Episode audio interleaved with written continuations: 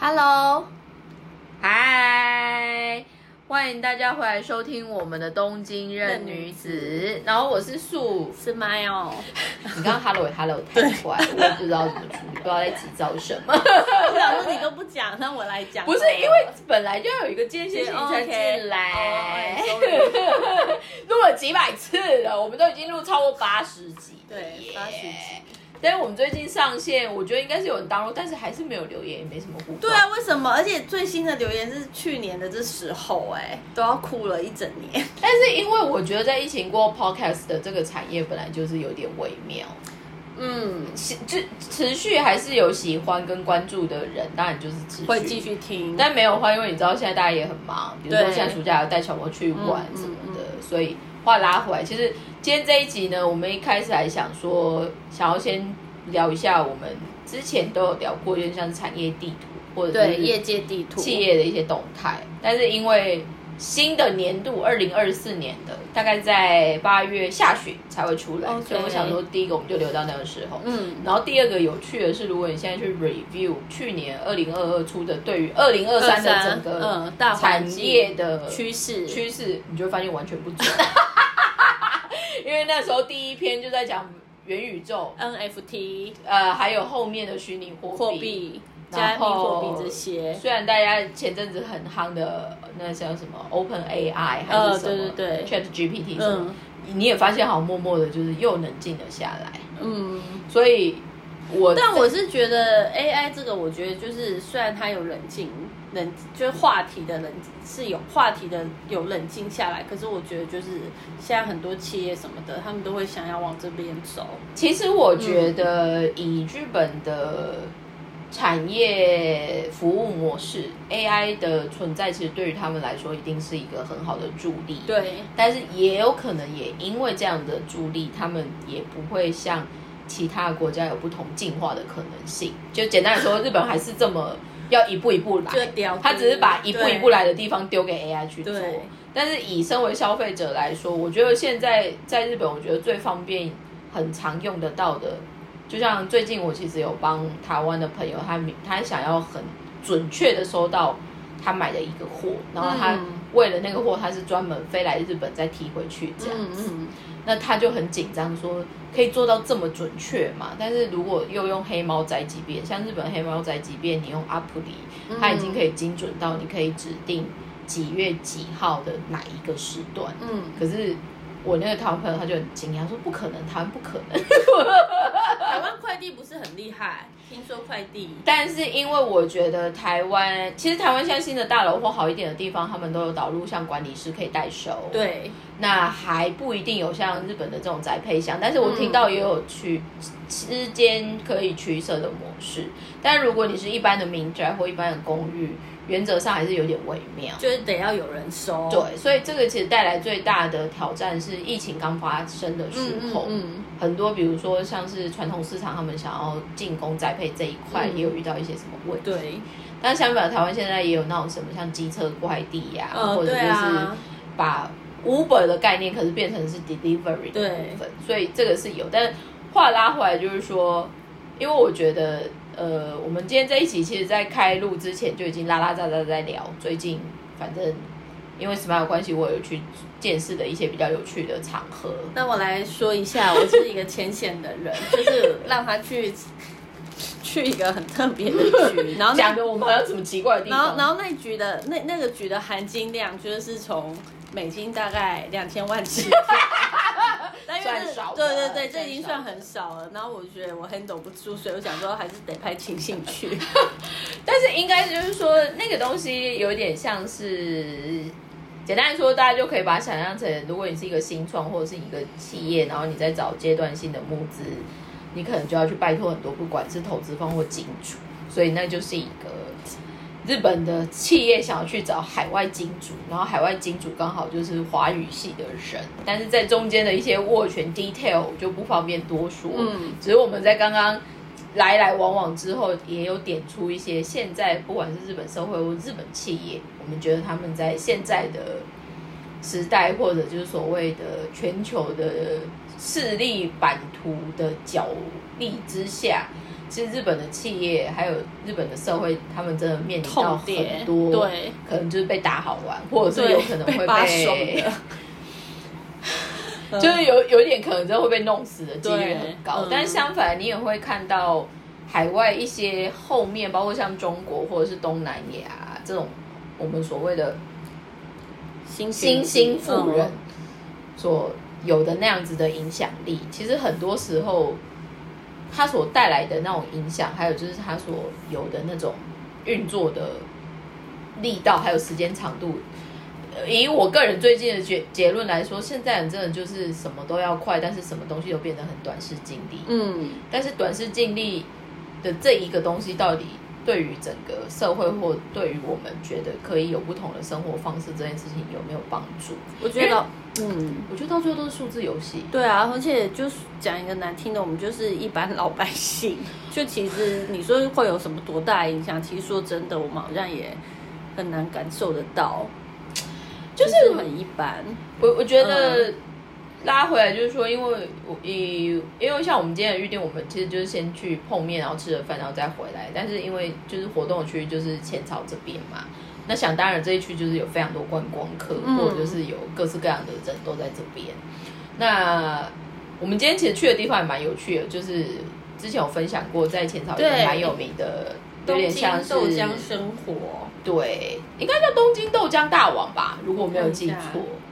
但是它也是今年三月，对大王，他其实是今年第一季三月三四月的时候才来这边开的。但我们刚刚进去觉得很有趣的是，大概。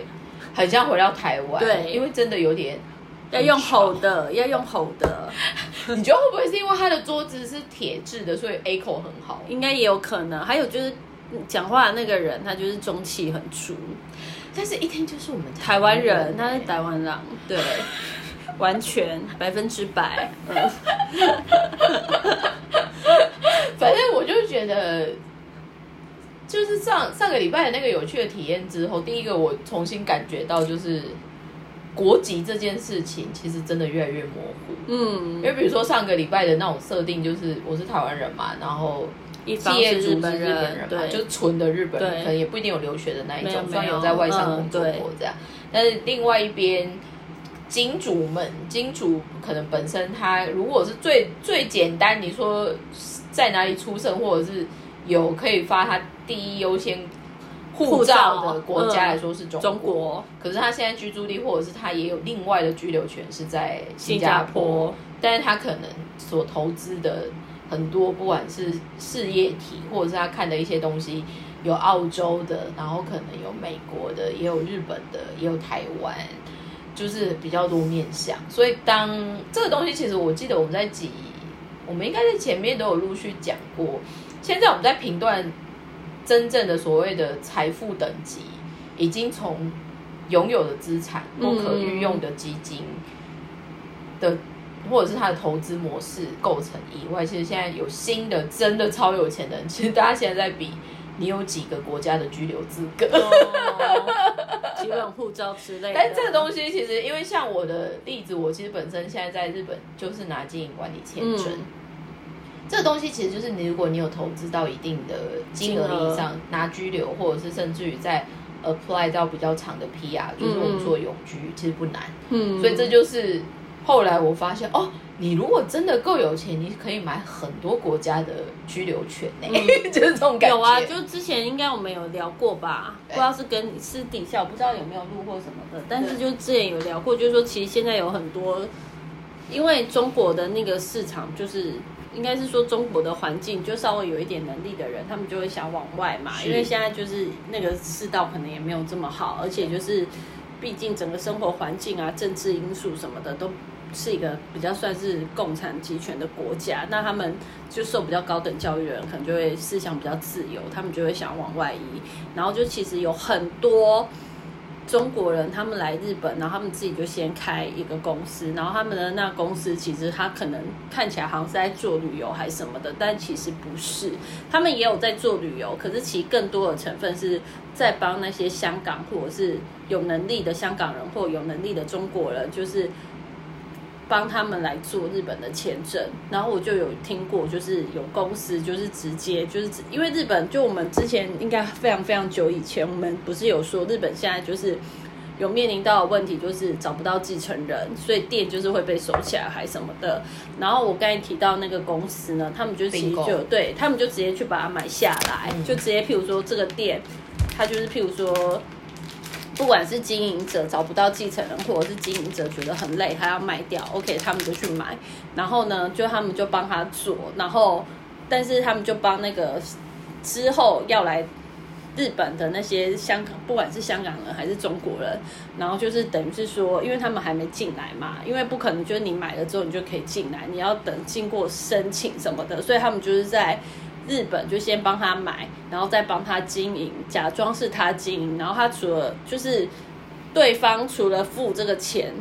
付那个物件的钱，买断物件的钱之外，就是也会也也同时也要顺便就是付帮他们经营的这种这个钱，对，然后还有就是各个的那种文件办理费，然后我听到我整个傻眼，我心里想说天哪，这我觉得很傻眼的是。因为在帮他们做这些事情，还有在帮他们经营店店的人，其实是三流的人，就是一般完全是没有碰过。他只是因为刚好进来这个公司，然后是员工，然后他老板就说：“我们买了，我们帮那个谁谁谁，然后买了一间咖啡店，所以你以后要去帮忙雇咖啡店。”的这种等级，我觉得是一件很可怕的事情。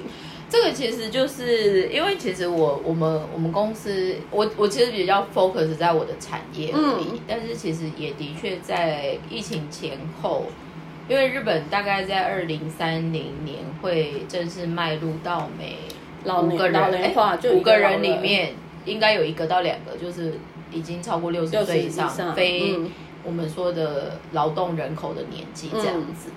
那呃，我的产业其实又更讲所谓的劳力密集，所以在人力找不到人，或者就是说想要换手经营的这个部分，其实一直以来就会有这种。M A 的，就是 M M A，就是真的是比较偏并购案的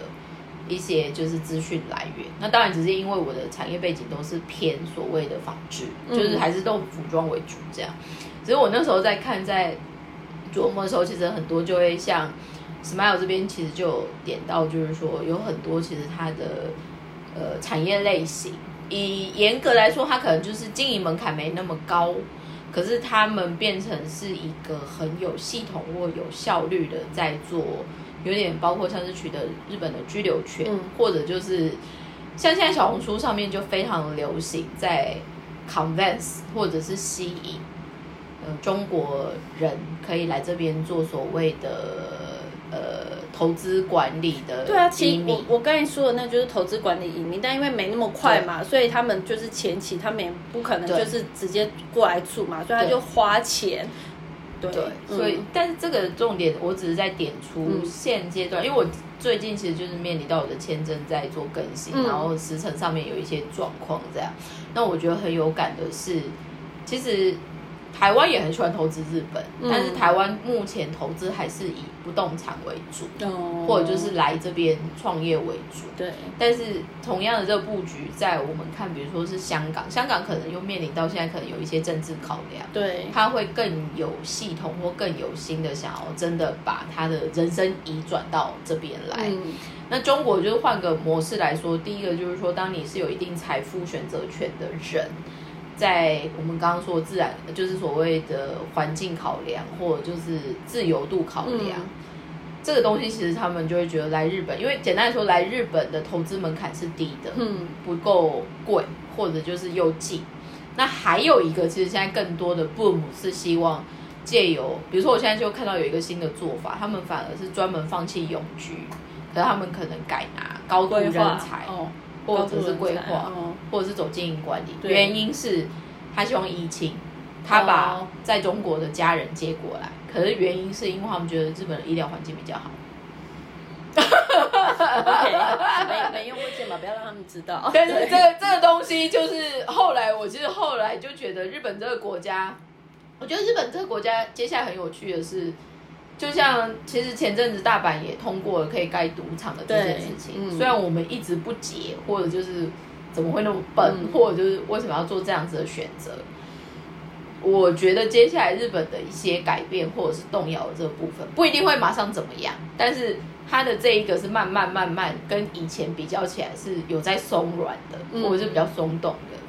然后还有就是说，如果你问我上个就是上一次去参加那个特别的场合有什么感受，你会很有感觉的是，当你因为我觉得台湾现在 general 我们可能还是很讲所谓的财富，或者是很讲所谓靠不动产投资干嘛，所以我们的确都会有追求到第一阶段的，有点像是财富自由，或者就是财富有一个很大的选择。嗯，可是我们没有像。我觉得这方面其实在中国布局上面就比较有趣，因为中国强的商人或者是真的很有权有势的人，他们在我看来他们是很有目的性的在做全世界的布局。那台湾也有这样子的企业家，可是他们的布局很多时候只是为了他们自己的一个设定。嗯，你不会把它看成是一个国力的扩充。嗯，但是。中 general，我觉得中国给我感觉有那种国力扩充的感觉。嗯，只是这个也带出，比如说像之前一直中国一直在推去，有点像是呃，去欧盟的一带一路，其实都做的不好。然后意大利很惨。对，就除了欧盟之外，还有一些小国不是也被就是弄得很惨，然后最后就说其实他们根本就没有实际的投资啊。应该是说，其实这个一带一路后来就是。就感觉就是他们就是也是被骗，所以这个我觉得很有趣的是，当我们在看所谓的国际交流，或者是资源同整，或者就是我们说政治角力，这个东西其实我一直以来我都一直觉得他好像离我们很远，因为我们第一个我们不一定是政府相关的人，或者就是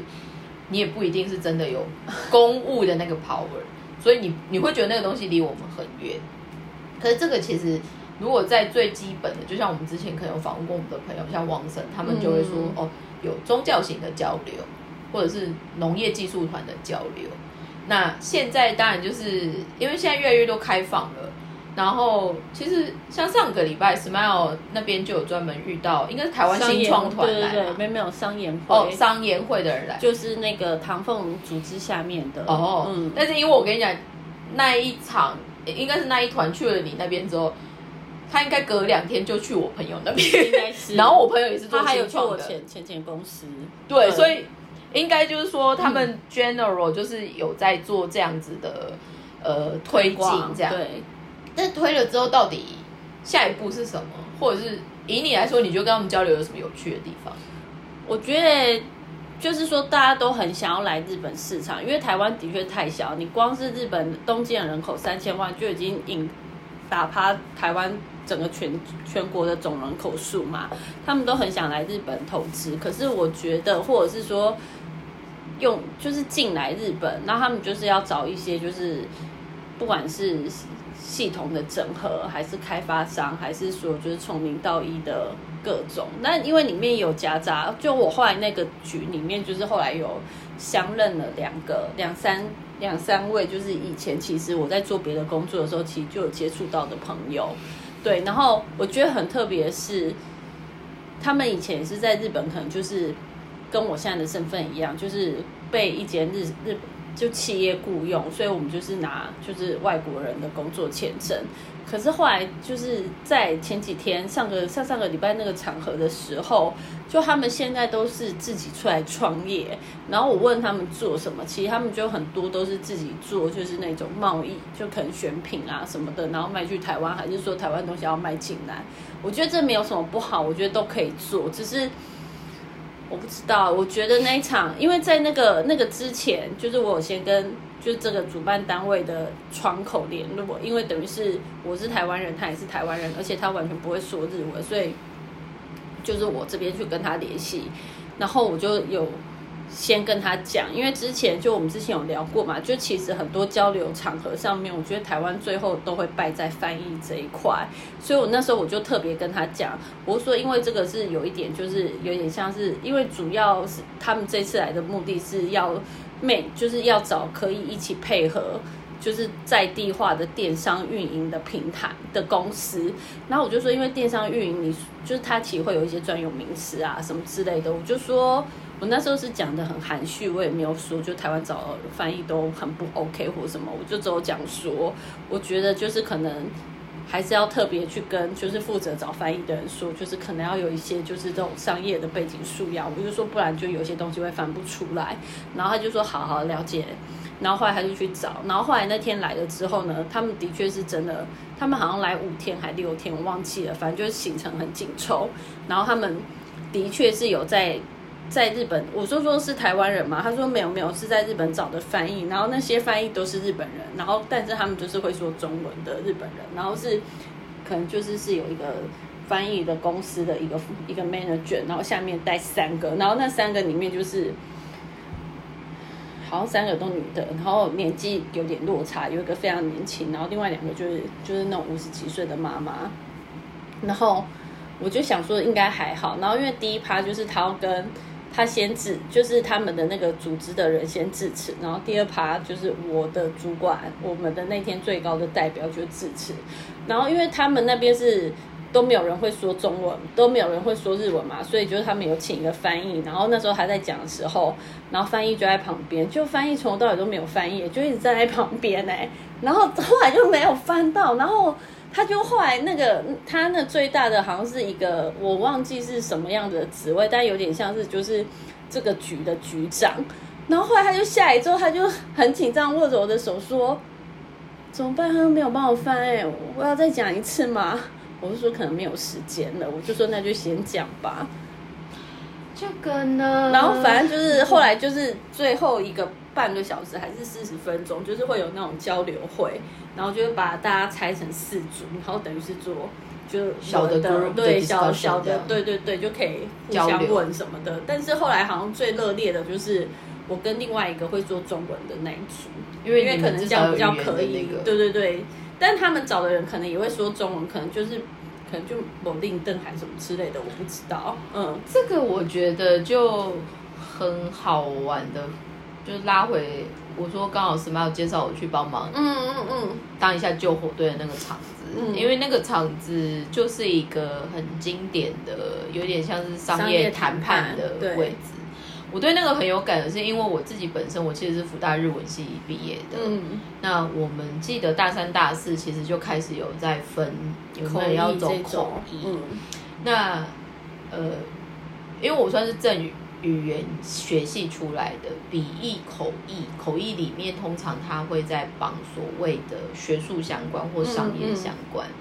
可是像刚刚 Smile 讲的那个局，或者是我们，比如说我我去。临时代打或我平常在翻译的这部分，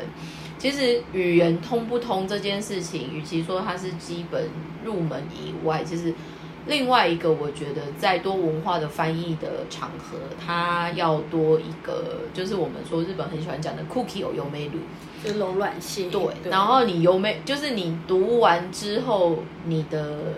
方向，或者就是你想要驱使的目的会是什么？嗯，所以举例来说，像我上个礼拜我去参加的那一个，虽然他就是说没有，我们只是吃饭哦，没有特别干嘛。嗯，但因为中国金主一出现，就是说，哎，我喜欢吃饭的时候纯吃饭，聊事情的时候纯在聊事情，所以他们就在东西出来前就已经开始在讲这个事情。那还有就是说，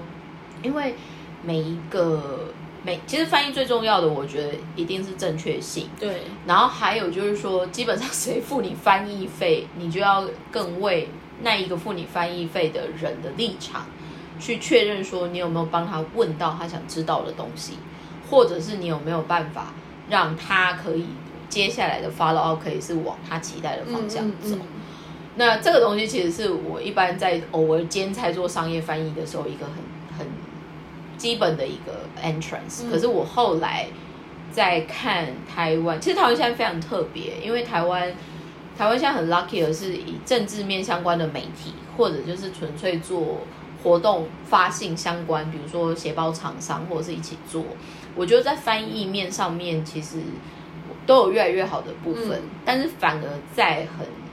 可以展示，不管是国力。或者是双方虽然异文化，可是有一定想要跟对方合作的诚意跟能力的时候，我们反而是真的很多会在翻译上面被扯很强的后腿。而且他们找的是日本人哦，他就说这个都是日本人，所以日文应该没有问题。而且他们会说中文，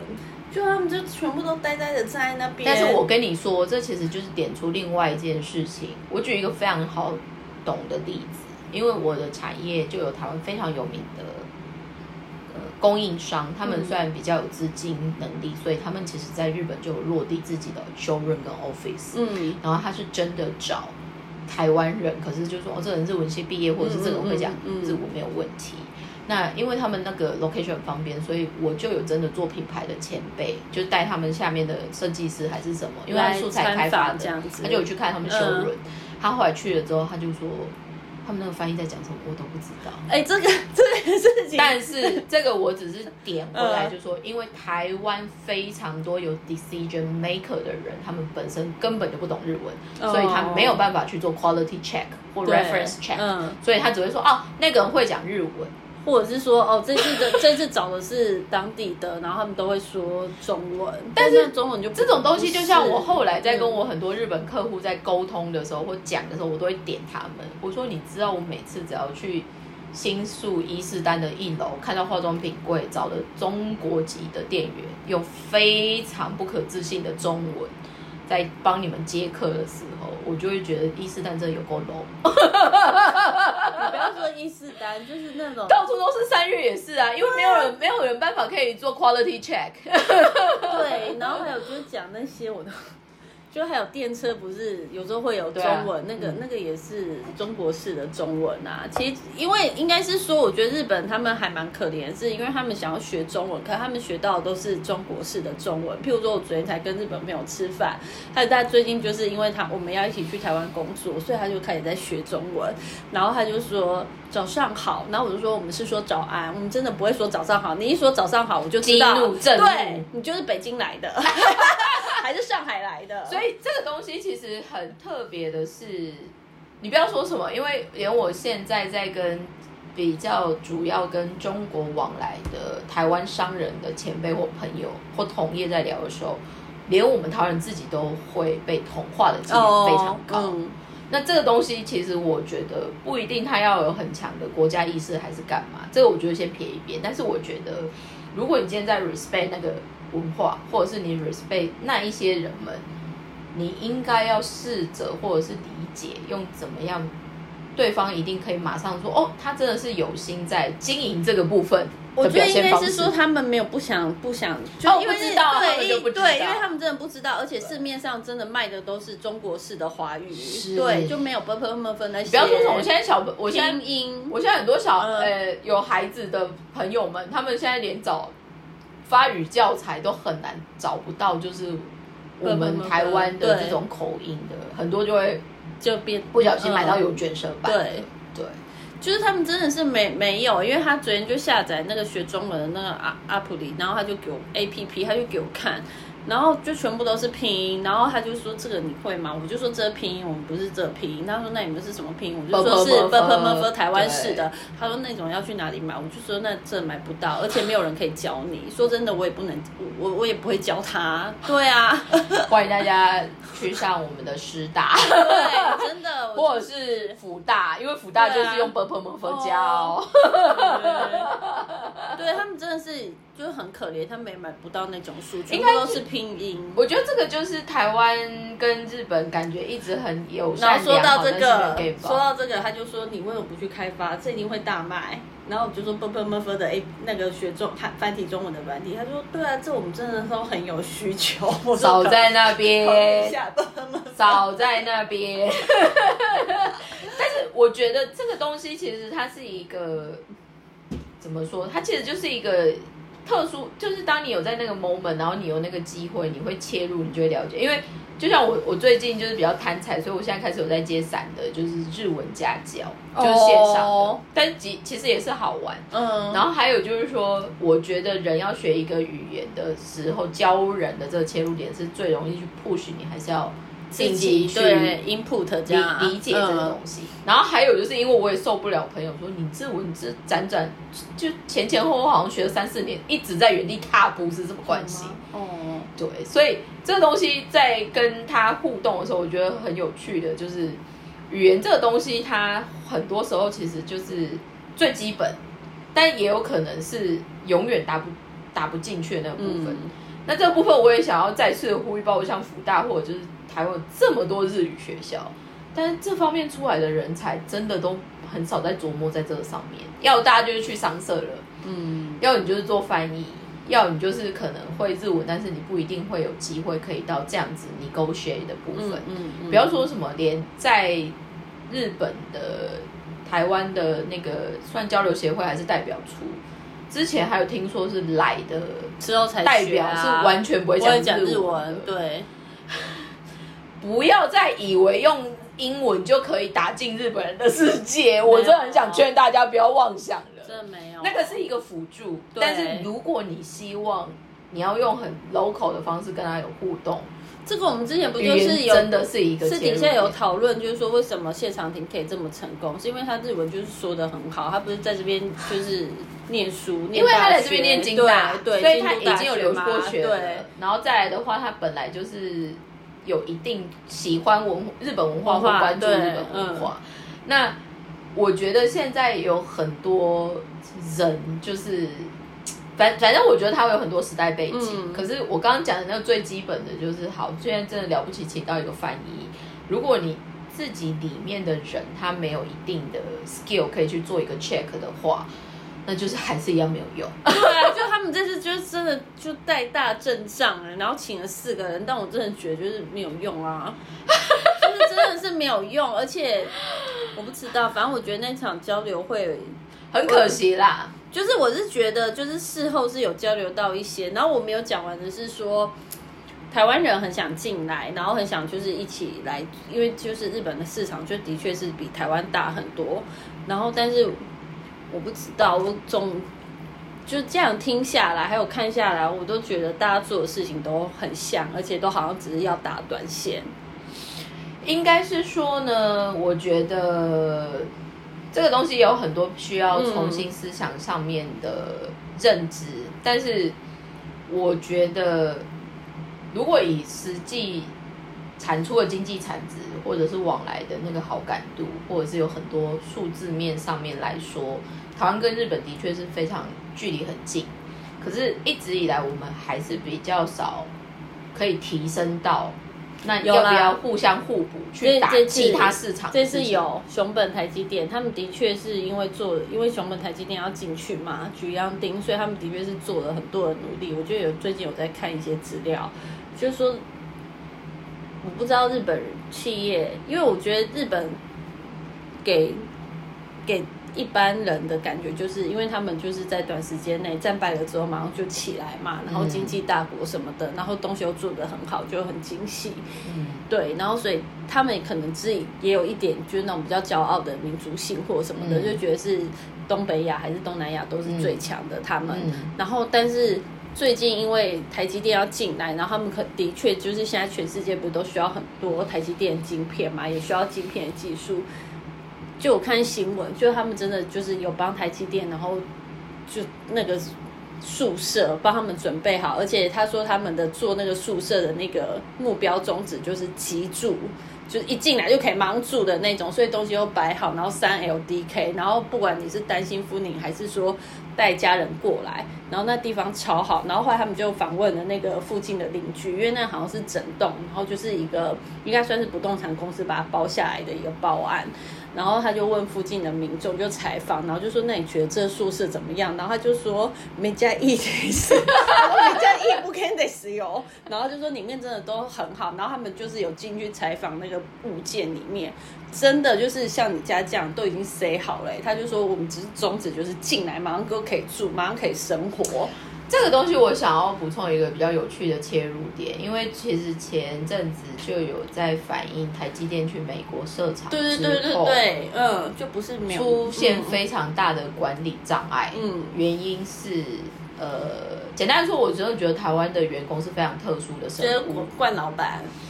偶尔啦有一些，但日本最会最会惯老板的其实是日本人，他们真的超懂 M 的。但是这个东西就是因为。台积电进熊本，当然 gen general 来说，对于熊本的整个发展发展，还有就是日本终于在拉至所谓的外国厂商的投资的这个东西，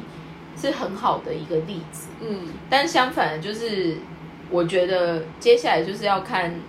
当地或者就是去不同国家的时候要怎么跳。因为举例来说，台湾现在也面临到你如果拿掉 IT 产业之外，你其他产业其实就是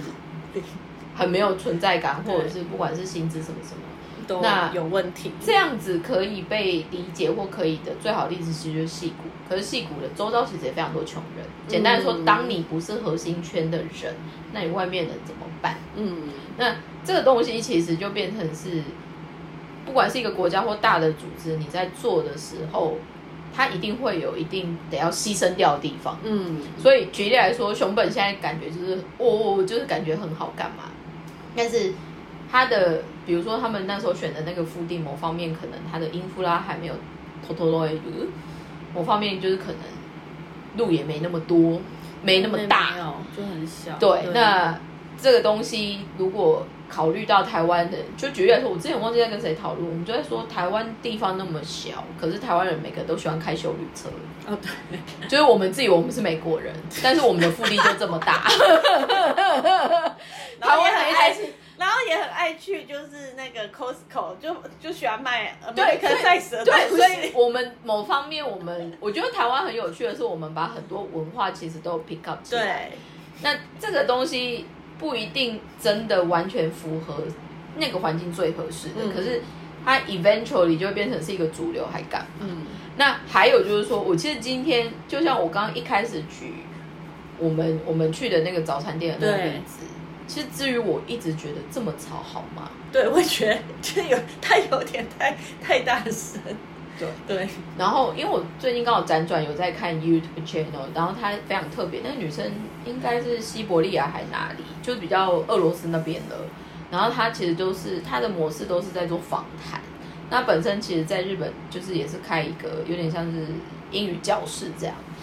那她每一次就是都会去接访不同的外国人，什么欧美人是什么都有这样。但是我对那个印象很深刻的是，他就有在说，就是很多他就问很多不同来的国家，然后每个人都有在说，日本让你最 surprise 的地方是什么？他们就说，为什么可以这么安静？嗯，就算你是在做 metro，或者是你是在路上，或者是你在餐厅，就是大家都很安静，然后。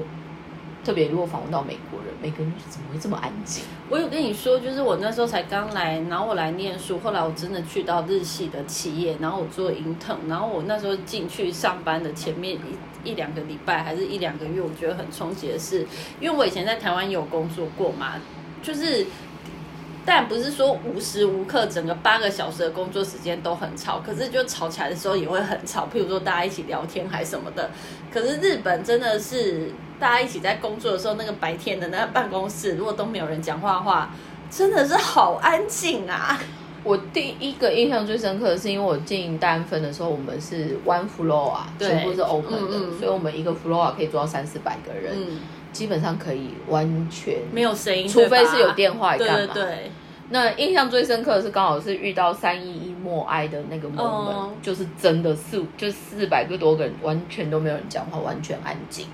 那这个东西其实大家就说哦，所以日本好压抑干嘛？我其实最近看很多事情，我就会觉得我们可以换另外一个角度在想的，就是如果大家来日本或者就是在这边你有。受到一些你觉得很不错的地方，比如说安静，讲话小声，比如说干净，对，还有就是说基本上没有什么治安的问题。这些东西其实当你来你觉得是 benefit 的时候，那当你今天也身在里面的时候，你不会想要好好的维护它吗？他可能忘记，他蛮想说那是台湾店，台湾店就是要吵，就是我觉得这个东西。很特别，嗯，但是这个以前是我还住在台湾，我觉得我们跟其他华人来说，可能这其实是台湾的优势。讲话很大声吗？应该就是说，我们还是会有这这个。其实我之前就有在跟我朋友另外一个朋友在讨论，为什么台湾最近的台湾我不知道怎么样，因为我也离开五六年以上。但是在以前，我有遇过很直接跟我说他。觉得台湾跟中国好像不太一样的日本人的前辈或者是厂商很多，那他们也会很好奇说为什么会不一样。嗯，但是很多时候我就会点他说，因为我们朋友五十年是你们的殖民地，对，所以我们在国民教育还有基本的一些我们所谓的人格养成或者是公民养成上面有一些被 train 到比较像日系的部分。这个东西其实现在真的是越来越少，越少。但是我后来就有点怀念，好像还是可以嫁回来。因为我现在就有点 confusing，就是，哎，我们怎么好像跟就是对岸有点像？也没有，光是自由这个我们就差很多。我不知道耶。再说下去，大家就说我们可能又会有意识形态的部分。没有，我们没有要带风向。对，但是我希望的是说，就是不管，我觉得现在的这个时代拉回来，就是说，大家如果你有能力，你可以去选择不同的国家、不同的文化，甚至于住不同的地方，那这些其实都很好，只是。当你不小心要把你自己 fix 当下的那个环境或那个国家，至少我们可以做到的一件事情就是说，哎，你不要变成里面最突兀的那个人，对，或者就是你不要变成搞不好会做成破坏者的那个角色。但这个东西就会变成说，就有些人可能就会觉得不开心，就是说，哎，我干嘛要压抑我自己？我就是这样，我就这样。我说，那你可以沟通啊。回家，回家，你想干嘛就干嘛。对对。但是这个东西，其实我觉得现在的确日本也慢慢越松散了。对。就像我们也会想说，对啊，大阪这么应该有其他选择，但是为什么会带头反而想要做赌场这件事情？那当。日本也变得越来越跟其他国家有相似或类似的地方，它还会是我们觉得那个不一样的感觉吗？下一集来聊这个，日本哪里不一样？最近我看那个影片，所以我最近很有就是他们的 point 这样子。好哦，那今天呢就谢谢大家到这边的收听，再次呼吁一下，我们留言，我们有 Facebook 也有 Instagram，然后 Smile 很努力的在发 Instagram 的动态。所以不管是按赞还是留言还是干嘛，可以来看一下。对，好，哦那谢谢大家收听，拜拜。